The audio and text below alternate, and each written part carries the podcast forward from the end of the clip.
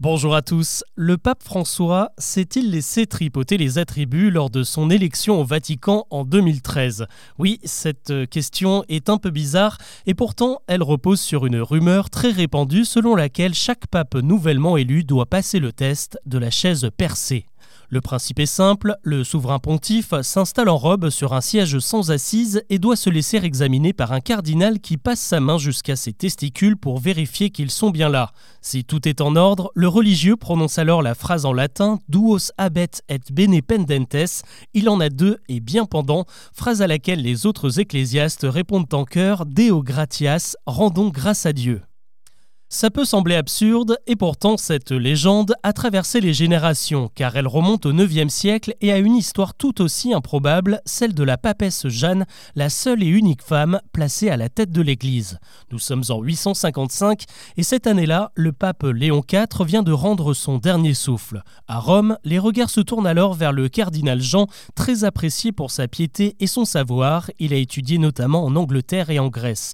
Jean est élu par acclamation, mais sa gloire ne dure malheureusement pas longtemps. Trois ans plus tard, en pleine procession à cheval, le pape descend subitement de sa monture pour accoucher en pleine rue. En fait, ce n'était pas un homme, mais une femme qui en plus n'a pas su rester chaste, un véritable scandale qui provoque une émeute dans les rues romaines. Jeanne est aussitôt traînée et lapidée en place publique.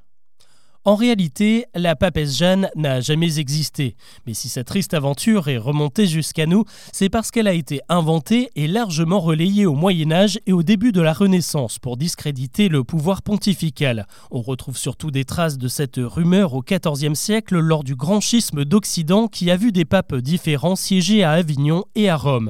L'élection d'une femme pape montrait alors que Rome n'était plus crédible comme pouvoir central de l'Église. Cette théorie a également été au cours des deux siècles suivants, notamment par Calvin et Luther lors de l'ascension de la réforme protestante et par les fondateurs de l'Église anglicane en Angleterre.